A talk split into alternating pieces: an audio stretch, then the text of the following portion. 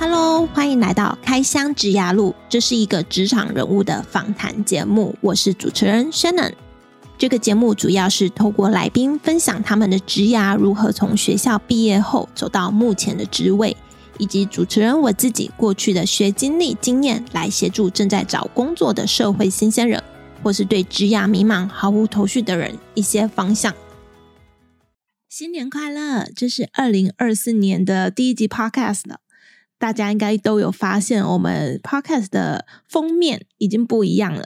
对吧？已经换上我的照片了。从这一集开始之后，我们的节目的企划也有一些些改变哦，就会呃，不只是邀请职场素人，也会邀请一些比较有知名度的来宾哦。那这一集呢，我们也很荣幸邀请到拥有丰富的国际观，同时他现在也是换日线的驻站作家，分享很多他的职场观点还有经验哦，连我都好期待访问他哦。话不多说，我们就欢迎今天的领导力策略顾问雪莉来跟大家打声招呼。Hello，嗨，大家好，我是雪莉。嗨，那雪莉，你可以跟我们用三句话来介绍一下你自己嘛？让我们快速的认识你。好哦，嗯、我是嗯、呃，透过分析帮助你快速提升你的专业跟事业成效的领导力策略顾问。那同时，我也透过分享帮助你拓展你的国际职涯，然后我也会分享一些跟 LinkedIn 有关的知识，然后还有技巧跟职场的品牌。所以，同时也是讲师跟作家。那另外也透过咨询辅导的方式，帮助呃一些职涯遇到迷惘啊，或者是想要突破的小伙伴们规划属于自己的路线。那同时也有在做呃一对一的职涯教练，这三个角色我觉得听起来都很困难诶。那我们先从第一个来讲好了，领导力策略顾问，他到底在传授什么样的知识？是主要你的 TA 是企业的高层吗？呃，应该是说，因为我过过往的经验，就是也有在呃新加坡的外商啊，然后回来台湾也是在嗯、呃、跨国的科技业工作。那在当呃主管的过程当中，我发现就是当呃比如说你要从专业职或是技术职，然后你想要晋升。比方说新手主管，或者是说，哎，可能是已经中中阶主管，然后他要去做一些，比如说商业的发展，他要去承担一个 BU head 的责任，那他可能就会遇到了一些，比如说专业上面的提升，或者是一些商业思维啊，然后整合整个，嗯，算是。内部创业有点像内部事业这样子的一些技能的落差。嗯，那嗯，因为过往会有负责一些遇到也有类似像这样子的一些困难跟问题，所以我自己也会去找一些方法，然后去做一些研究，然后来帮助自己在这一块的专业上面去做突破。然后嗯，我也发现这一方面的领导力的技能，嗯，对于我在职场上呃之后成为主管很有帮助。那具体而言是是怎么做呢？其实我呃除了透过阅读啊、上课之外，我觉得。建立你自己的呃领导力，其实是一个很重要的技能。比方说，呃，当人家认识你的时候，他会知道说，哎，你的个性、你的价值观，然后还有你在沟通表达的时候，你可能重视哪一些价值。呃，比方说，呃，像我会比较需要看到书面的资料，像呃，这次我们的访谈呢，学员就有提供我呃可以先准备或者是先了解的一些内容，那这对我就会有很大的帮助。然后或者或者是说我也可以呃透过一些比如说呃我的伙伴们他们可能对什么样的议题或者是说对什么样的呃比如说活动他们也很有兴趣，那我们可以透过这样子先初步从呃比如说人格特质或者是说呃就是你习惯的沟通方式来做呃表达，那我们就可以先互相互相熟悉我们的一个。呃，喜欢的方式，那我觉得透过这样子比较柔软的，然后透过呃专业啊，然后价值观的厘清，然后还有习惯的培养等等的，嗯、那我们就可以更更深入的去往呃更高阶的领导力发展。就是嗯、呃，可能当我们思考领导力，原本会觉得诶蛮有距离感，是不是？就是呃主管高高在上，然后嗯、呃、对分派任务，然后呃按照 SOP。但是我觉得我之后之后的发掘是，如果你想要真正的。带领大家，其实你是需要陪伴大家去看到他的潜能，然后看到他可以可以成长的地方，然后再再慢慢引导他走出一条一条道路，那才是真正的领导。所以我就往这一块也有去做一些服务跟咨询。那你像你这样子的服务是一对一的吗？对，还是说是哦是一对没没有那种团体课？呃，团体课也是有，那嗯、呃，目前还比较少，呃，目前我接了大概三三四个，但它是我比较熟悉的企业，就是我过往的企业，那我在做。嗯、那新的，如果说哎有也有想要了解这一块的呃企业啊，新创公司啊，也很很欢迎联络。对我我听起来，我觉得领导力策略这个很需要，不管你的角色是在公司里面，是在。比较初阶还是中阶的，但未来你都有机会会升到高阶，又或者你身为基层的人员，嗯、你可以去了解说你的主管在想什么，你怎样才可以抓到主管的心。嗯、所以我觉得，不管你现在是在呃公司在哪一个阶层，都蛮适合去上学历这个课程。刚刚也听到 LinkedIn。这一块哦，因为其实我我因为可能我本身都在台湾的企业，所以我比较少在碰 LinkedIn，所以我对 LinkedIn 没有那么熟悉。但我知道现在很多人都说要好好去经营 LinkedIn，那不知道雪莉可以跟我们分享几个就是经营 LinkedIn 的一些诀窍吗？好啊，好啊，呃，其实我觉得 LinkedIn 它就你可以想象，你的履历原本只是放在台湾的，呃，就是雇主可以看到的地方。你今天只是把、嗯、呃类似的概念，就是把把你放到一个国际的平台，就像同样一一罐可乐嘛，嗯、你在台湾卖的价格跟在美国卖的价格跟在新加坡卖的价格可能都不一样，或者是说随着你想要，比如说把可乐拿来，比如说配披萨。还是配，比如说做成料理，嗯、那它也会有不同的价格。嗯、就是当你自己的价值是不断的在提升，而且你自己的本身的价值观啊，可以提供的能力是是不变的。但是你可以随着不同的呃环境的变化，提供不同的价值跟能力。那我觉得那就是你放在呃可能台湾的平台跟放在国际的平台的一个差异。嗯、那 LinkedIn 跟呃比如说像我们现在市面上看到在台湾有关的求职平台，我觉得它。它还蛮弹性的，因为因为它除了呃，你可以把你自己的 profile 放上去，你也可以把它想象成是一个专业版的呃 Facebook，就是你可以分享你的、啊、你的，比如说职涯的一些见解啊，或者是你阅读过的书啊，嗯、然后你你比如说喜欢的 podcast 啊，然后或者是说，哎，你可能有参加了一些研讨会，专业的研讨会，嗯、那这些都可以分享在你的那个 post 上面，然后或者是你也可以参加一些专业的社群。所以我都觉得还蛮推荐大家，也可以把你自己的履历，除了放在台湾的平台也很不错，但是也可以放在 LinkedIn 上面去做你个人的品牌推广。好，我我觉得录完这一集，我也要去经营一下了。好，我的 LinkedIn 都不知道在干嘛，而且我会有一种心态，就想说，反正我现在也没有在找工作，我就是当职涯教练，我好像也不用特别去经营哎、欸。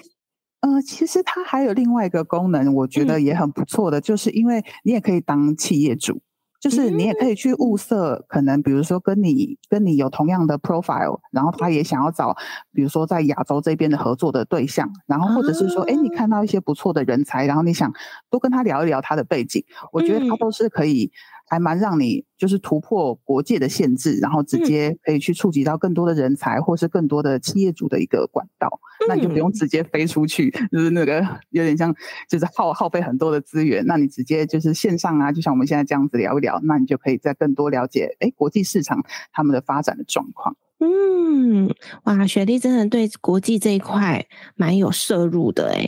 我记得我在就是大学的时候啊，嗯，就是那时候我就对于一些比如说交换学生或者是那种什么什么可以出国的那些资讯，就是很很好奇，特别研究。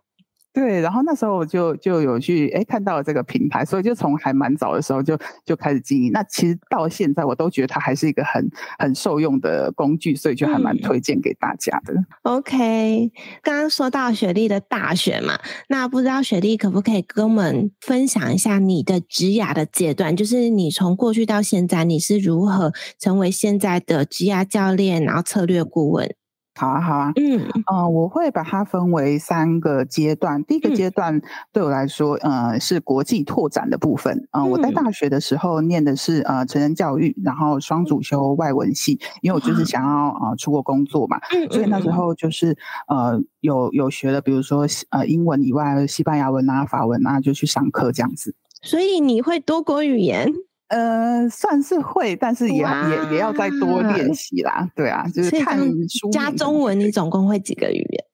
呃，目前大概就是四个吧，然后初步一点点的小小的马来语这样子。啊，好厉害哦！见笑见笑，没有没有，果然是国际策略顾问，国际的 职涯教练，哇，好厉害！因为我觉得学语言还蛮有趣的啦，就是你多多一个语言就就是还蛮拉近距离的，就你会讲对方的语言，就可以多、嗯、多了解说，哎，他他就是习惯的说话方式啊，他会比较放松，然后他他我们也可以就是比较容易交朋友，所以我觉得学语言对我来讲，反正就是蛮好玩的事情，就也没有说直接一定要跟比如说专业或者职业一定要有那么强的连接，但我觉得，如果你可以从你的兴趣去做你觉得好玩的事情，然后同时也可以加成你的你的，比如说职涯或生活，我觉得都是很好，可以去做做看的。嗯，对啊，听起来好棒。那所以你就是那时候你就有接触到国际这一块这个领域。嗯，那时候其实我试了蛮多种方式，比方说像刚刚提到的呃交换学生啊，我那时候去、嗯、呃斯洛伐克。交换学生，嗯、然后也有去南京大学，所以我去了两个地方。斯洛伐克我去是学他们的国际商务，然后还有跨文化沟通。嗯，然后那时候因为斯洛伐克语，它其实我之前完全都都不知道这个语言，嗯、然后是因为去了那边之后才发现，哦，它跟呃就是俄罗斯那边的语言其实是蛮像，就是。好像叫做斯拉夫语系吧，就是它的那个语系跟中文是不太一样。中文的语系跟日本日语的结构是蛮类似，但是对，但是欧语系就是完全不一样的结构。对，所以那时候，而且那一间学校呃是科梅纽斯大学，然后它很特别的是，它这个 program 是让全世界的人都可以参加，所以那时候我们的学生是跨年纪的，就是最老也有到。就是七八十岁，我记得我们班上，哦、因为我是上初阶课嘛，嗯嗯，所以我们班上还有那种八十岁的老先生，是美国来的，然后他已经退休了，然后是在斯洛伐克那边置产，然后所以他想学一些呃，就是斯洛伐克文，然后想说在那边，对对对对对，买东西吃什么的就不会结巴，一定要用英文，他想要去学当地的语言，嗯、然后同时也有一些就是欧盟的，就是他们是呃一个人可能就是要负责很多种。呃，国家，然后很多种呃语言，所以他们要去熟悉。嗯，就比如说像呃斯洛伐克啊，或者是说哎其他法语、西语，他们一个人都会超多语言的，然后就觉得整个世界观大开，然后就觉得哇，他们真的很厉害。然后我觉得最特别的还有一个是他们的老师，他们老师非常坚持，呃，要用斯洛伐克语上课，这个也让我印象很深刻。因为我们通常都会觉得，哎，你学习语言一定要用你呃，就是学生了解的语言来教嘛。比方说像我们，对，比方说像我们教教华语或是英语，可能就会一定要用，比如说我们的学生如果是呃，可能讲英文的，那我们可能就会想要用英文来跟他解释，就不会直接讲华语。但是那边的老师他就跟我们。讲说，你们只有这么短的时间去接触斯洛伐克语，你们回去可能不一定会再接触了，所以他就坚持只讲，就他会用很粗浅的斯洛伐克语跟我们介绍，然后搭配他的那个画图，图文嘛，对，图文，然后就写那个关键字，然后就觉得哇，这真的是很不一样的教学方式。就是你刚开始会不会觉得难以适应啊？因为你是完全没有这个语言的背景。对，但是你就是用猜的，很像小朋友在学。就是你很对你很小的时候，对对对对对，然后你就会去看说，哎，平常你你去超市的时候，你就会去看说，哎，比如说他们的汽水要怎么讲啊，或者是他们的就是他们的童书，你就反而会从他们的童书开始看，就有点像小朋友在学语言。嗯、我就觉得，哎，这这老师真的很有趣，对啊。那你你后来真的有学会吗？就是有听得懂？就是这一学期之后。那时候有，因为我们结束之后还会做一个那个检测，但当然说我是超级幼幼班啦，就是初阶的检测，就是那个检测通过，我们就可以拿到那个交换学生的那个学位的证书，这样。哦，哎、欸，我听起来你们这个交换学生这个 program 很棒哎，然后这个学校老师的想法，我觉得也蛮不错的。对，对啊，而且真的从过程当中，因为你真的听不懂，所以你就必须要去问别人，所以一定会交到朋友。嗯 逼你去学习他们语言，也逼你去融入大家，然后拓展你的人际关系。对，而且他们的那个早餐也很特别，嗯、呃，因为他提供呃早午餐，然后晚餐晚餐的话就是比较弹性，这样看你自己要不要去。嗯、然后因为我们就是来自世界各地的人嘛，所以他的早餐就是每常常都会换换不一样的，有时候不同国家的嘛。对对对对，有时候可能是是因为我那时候呃还没有太多的那个出国经验，所以我其实没有吃过类似像比如说什么马铃薯泥呀、啊，或者是什么、嗯、什么。太欧式的面包就是完全没有味道，然后又很硬那种。其实我从来没有吃过，嗯、然后我也是在那一段时间才才知道说，哦，原来世界上 还有人把这种东西当做面包，不是只有吐司而已。你那时候你就体验了各种国家的早午餐了。对啊，对啊，就是还蛮特别的，很棒哎！我就是因为就是因为这段经历，所以之后才想说，就是想要再出国看看，就是其他会不会又有更酷的事情发生。对，所以那是我的贵人学校。哇，我们私下我再来问你是读哪个学校好了。我觉得这学校好棒哦，好啊好啊超棒的。那后来呢？你毕业之后呢？哦，因为我毕业之后我就去呃英国留学，然后就申请英国的学校。那、哦、那，那时候其实也是有呃申请奖学金，然后所以呃就是也有一些机会可以在英国留下来。所以呃我是念华语教学，所以一刚开始从事的是其实是教职，我、嗯、是在大学然后跟企业里面教书。嗯、那因为呃大学的话就是会教呃大学生的华语嘛，就是教口说啊，然后写作啊，嗯，然后还有呃在企业里面，然后我才发现说哦原来企业。有针对，比如说国际的人士有一些语言相关的课程，所以才去了解到企业里面他们其实也有在针对国际人才去提供，不管是语言的训练还是专业的训练，然后或者是说哎管理能力的训练，才进一步去了解。因为我之前原本都是比较是语言啊，或者是教育，就是中小学教育方面的，我以为教育是只有这一块。对，语言教学确实，我认知也是这一块，哎。对啊，对啊。通过你的分享，我才忽然发现，好像它也是可以很多元的。嗯嗯，就是对。那像像你当初怎么没有想要去当那种翻译人员？哎，其实有哎、欸，也有。呃，那个那个其实是在我大学的时候做的。做的其中一个选项，但是因为念口译要两年，嗯、但是我设定的时间是一年，所以我觉得就是想说，嗯、但是我又想要就是出国工作嘛，那我我设定的时间大概是一年，所以我就选择了这个专业，它同时符合我两个目标。嗯，哇，你刚刚讲到两年跟一年的学制，发现你是不是在你的规划里面，你都会考量的非常多，就是各种因素你都会纳入，然后你再综合这些因素之后再去做出决策。哎，你真的很厉害哎！我真的会。其实我那时候评估了很多个国家，然后包含学费啊，然后之后会获得的呃可能的机会啊，那些我都有列出来，一一的做盘点。天哪，真的，你这个真的不枉费你这个策略顾问的这个称号了。太感谢你了！哎，我自己都没有发现呢。我因为我刚好我之前曾经也是一度要出国念书，然后也是要去英国，可是我没有像你一样，我就单纯就是看哪些学校排名前面，然后再来看这些学校它有哪些科系是我要念的，然后再来看看说，哎，看评论哪个比较推荐，然后哪个是呃华人比较少的，因为大部分都会怕说很多华人会讲中文，我大概就比较这些，我没有去想学制，然后也没有。去想它的费用，因为我想说都一样贵，那就嗯，那就好像也没差。然后奖学金的部分，我也觉得跟我应该沾不上边，因为我大学成绩很烂，所以连想都不敢想。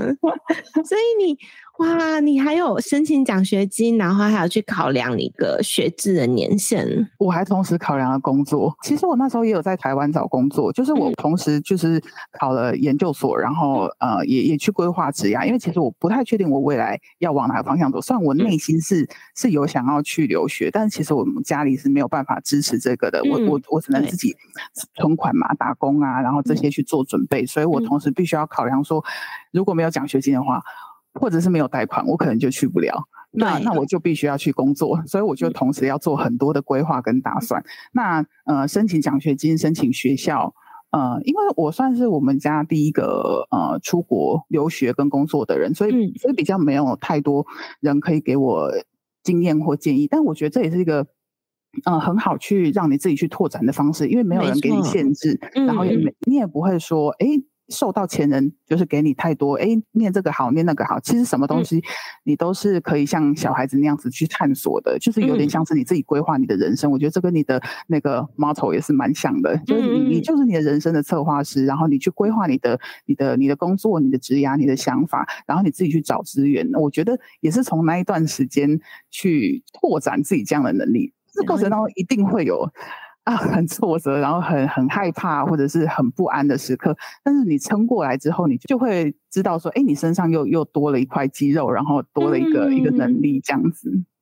我觉得我跟你比起来，我真的弱超多的。我那时候去不了英国的时候，我就是哭哎、欸，我竟然没有去想办法什么申请奖学金，我就是哭了三天。然后真的吗？我就乖乖回去工作了。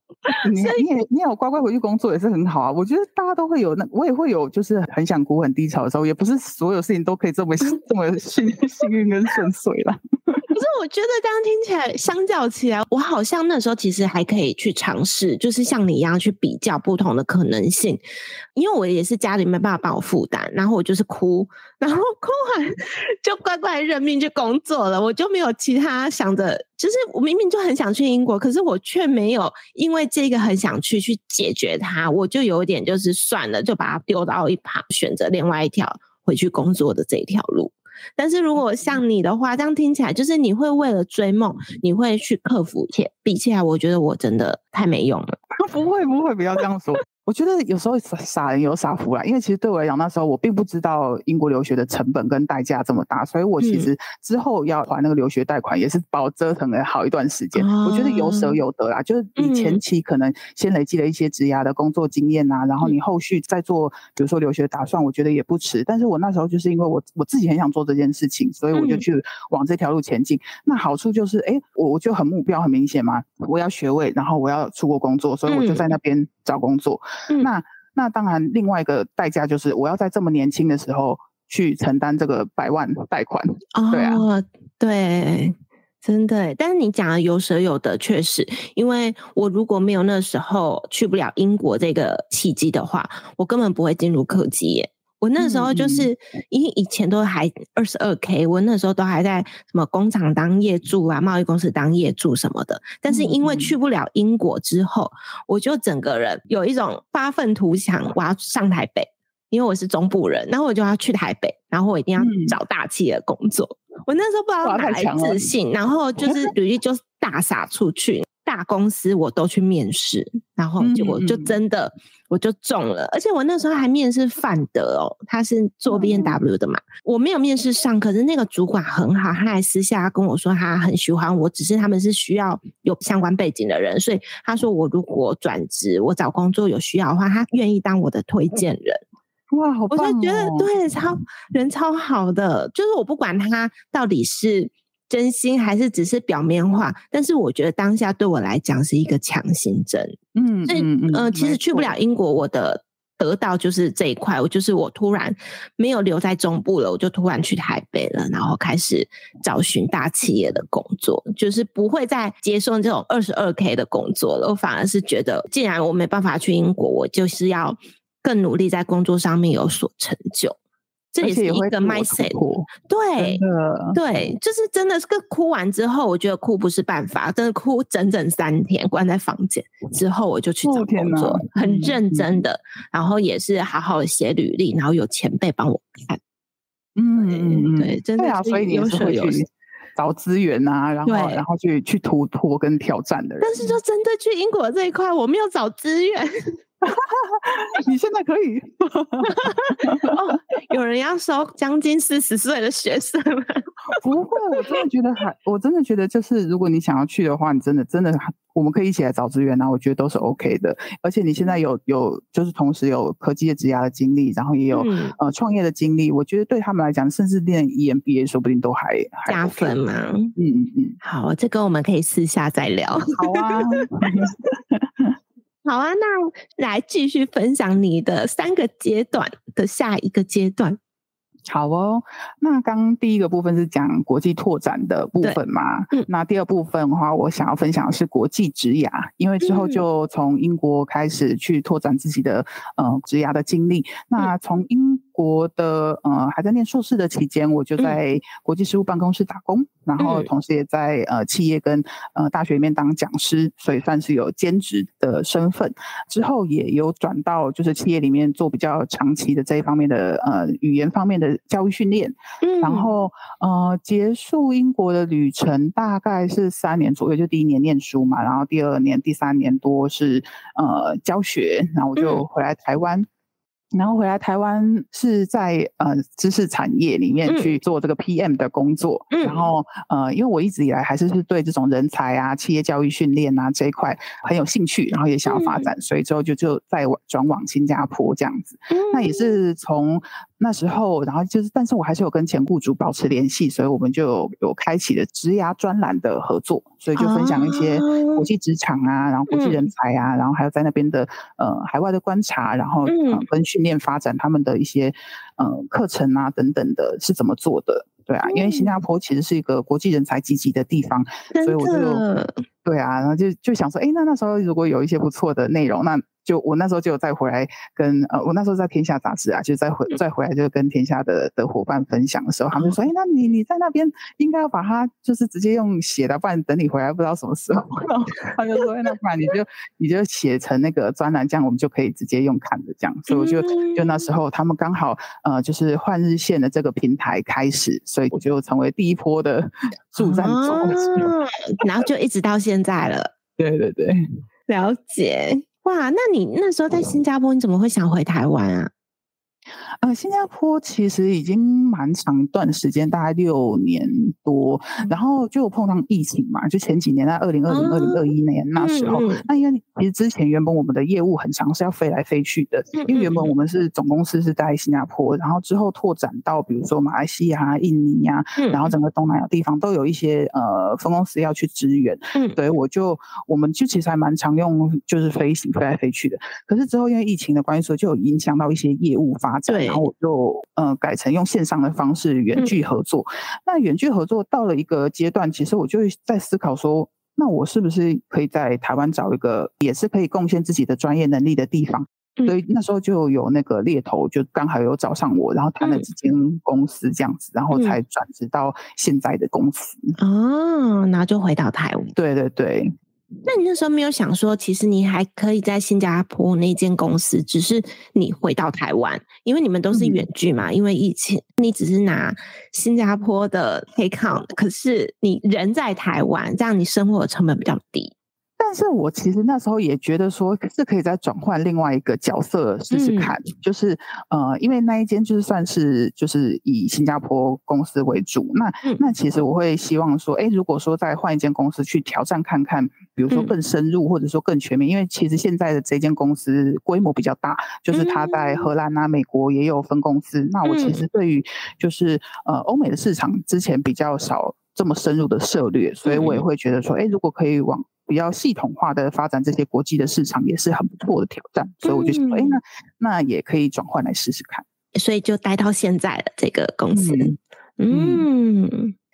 现在、嗯、你真的都是在国际之间，你不管是读书还是工作，你都是在不同的国家在这里拓展。哎，我现在其实就是因为年纪可能也到了，你比他还年轻。我就开始想说，呃，是我我觉得应该是说，到了一个年纪，你的心态会开始转换，并不一定是说，就是他会设限你，或者是说，哎，好像就不不往国际跑，还是怎么样。嗯、但是因为我会觉得说，哎，嗯、呃，我会想说去发展一些呃更深入的自己到底，呃，就是除了。比如说国际的市场以外，自己还可以再发展哪一些技能？嗯，那所以呃，因为这几年就是也会去一些呃大学或者是企业里面分享。那同时就因为我原本其实是比较比较内向的个性，就就比较比较喜欢去做一些自己的研究，就像你说的那些归纳分析啊，嗯、或者是画那个分析的表格找资源，就是我比较是喜欢呃。算是比较内向的探究类型的人，嗯嗯，所以所以我喜欢战略性的规划，然后喜欢嗯、呃、去比较分析资源，但是其实在早期的我是比较没有这种向外沟通的能力的，嗯，那我之后就是在分享的过程当中发现，其实很多的就是小伙伴，他其实在他的职涯的早期，或者说他在学校的时候，他也不太。就是因为他不太敢沟通，所以他不知道他的强项在哪边，他不知道他的定位，嗯、然后也也不知道怎么求助。那其实这跟我早期的时候很像，对那个心态其实是蛮像的。那我之后就觉得说，如果我也可以因为他们觉得我怎么可能以前很内向，或者说我怎么可能以前不知道去怎么、嗯。我也看不出来你很内向。对啊，所以我就跟他们说，就是其实你我我的转捩点是在我开始书写我的思维，我开始书写我的思路，嗯、然后我用我把我的研究跟调查跟分析的能力放在写作上面，嗯、就是你你然后当人家如果透过你的强项来认识你，透过你的大脑来认识你，他是先认可你的专业能力，认可你的。见解，认可你的洞见，然后他可能想要来跟你请教，嗯、或者是说请来问你问题啊，或是来跟你聊天的时候，他就已经看到你不一样的能力了。那那时候你再去拓展的时候，嗯、你们就有一个共同的话题，你就不会那么害怕。所以我就是从这样子慢慢去练习，然后然后去跟人家沟通，然后我就把这个方法分享给他们。就是哎，如果你真的第一时间，你不需要一定要去那种啊。热热闹闹，然后一定要那种人际 拓展 （networking） 哦，对我们来讲听起来就是非常有压力的东西。但是你可以透过书写，然后透过这种记录啊、观察啊、podcast 啊，就是你你用你你舒服的方式开始表达之后，你会有自信。然后别人也会看到你的亮点，嗯、所以我也还蛮推荐给大家的。嗯、真的哎，我也学到了，因为我很不会写文章，我就是靠这张嘴，然后出去跟人家 networking 的那种人。互补，对，完全。可是相对，你看我在经营社群，我就很不会写文章，好像写不出什么东西来。但是我讲得出东西，可是我写不出来。你突然要我写字的时候，我就我觉得你写字也很棒哎。可是你知道我花多少时间吗？我就觉得我要我写字好困难哦。可是这是我正正在练习的。嗯嗯，没错没错。那你的第三个阶段呢？啊、呃，第三个阶段我会分享的是斜杠创业，就是、嗯、呃，因为我之后也想要往管顾啊的这个方面走嘛，那同时去整合、嗯、呃，就是过去在海外工作的经验，然后去把它写成专栏，或者是去企业跟大学。做分享，或者是把它做成呃线上课程这一方面的。嗯、那其实我觉得更重要的不是说，哎，我他用什么样的产品的形式，而是说我想要鼓励大家的是，其实每个人都有自主创造的能力，就是只是说你要去、嗯、去知道说，哎，你的天赋在哪边，然后、嗯、然后如果你自己真的还不知道，就是。你的天赋在哪边的话，你可以比如说找职涯的教练啊，像 Shannon 就是很棒的教练，或者是说你可以去做一些职涯测验啊等等的，嗯、或者就是去找一个你可以信任的人，透过他的对你的洞察或者是分析的能力去去帮你点出你的优势在哪边。嗯，那其实我会觉得，如果哎你真的不知道的话，你用一对一的咨询，就是我们也可以也可以好好的帮助你去梳理你的对你的强项。嗯嗯，其实我自己在咨询的时候，我常常都遇到那一种，我问他你想干嘛？不知道你想进科技业是什么原因？为了赚钱，他说不出什么东西，然后这种我就觉得哦，好头痛哦。就是你来找我，你应该是有想法的，结果我问什么他都不知道，然后就是单纯就是只想赚钱，所以这种我又要花时间再重新梳理他的思绪。来好好的发掘他内在的兴趣，他内在渴望的是什么？就是除了钱以外，渴望的是什么？然后这种又要重新探索。没错。我觉得其实就对我虽然当科技业职涯教练，但是也是常常遇到一些只是为了钱，他对科技业并不是真的有热忱。这种其实进科技业也很难生存啊。对啊，他还是有很多要学习的地方。对，而且不同的职能，他其实也会需要不同的特质。对。我遇到这种就只想进去，只要让我进去就好了，那剩下他就不想管了。但是他不知道进去还能不能生存，他可能还是很很就是比较 junior 的伙伴吧。对对对对，嗯，他可能还在摸索中，还对还在摸索中。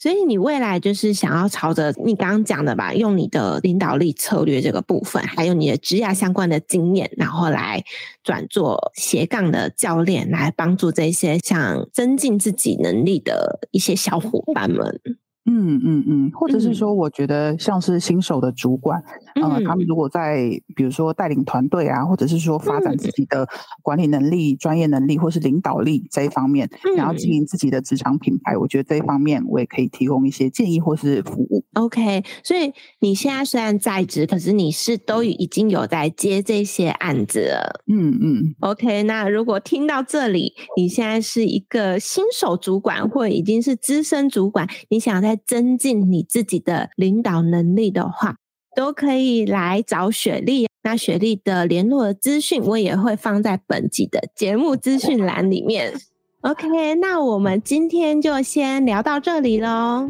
好哦，谢谢雪莉，谢谢 Shannon，谢谢。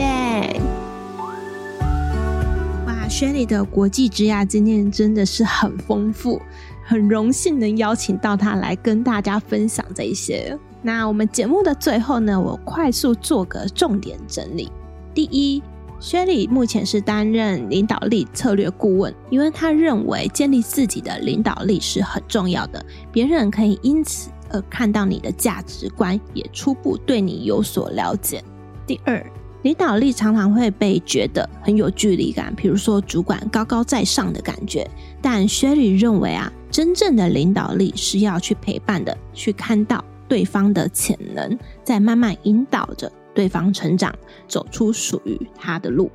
第三，Shelly 分享经营 Nike 就有点像是你把履历放到国际平台，而你的价值就会随着国家的不同、环境的不同而有差异。Shelly 他用可乐当做例子，同样的可乐本质一样，但在台湾、新加坡、美国的价格就会有所不同。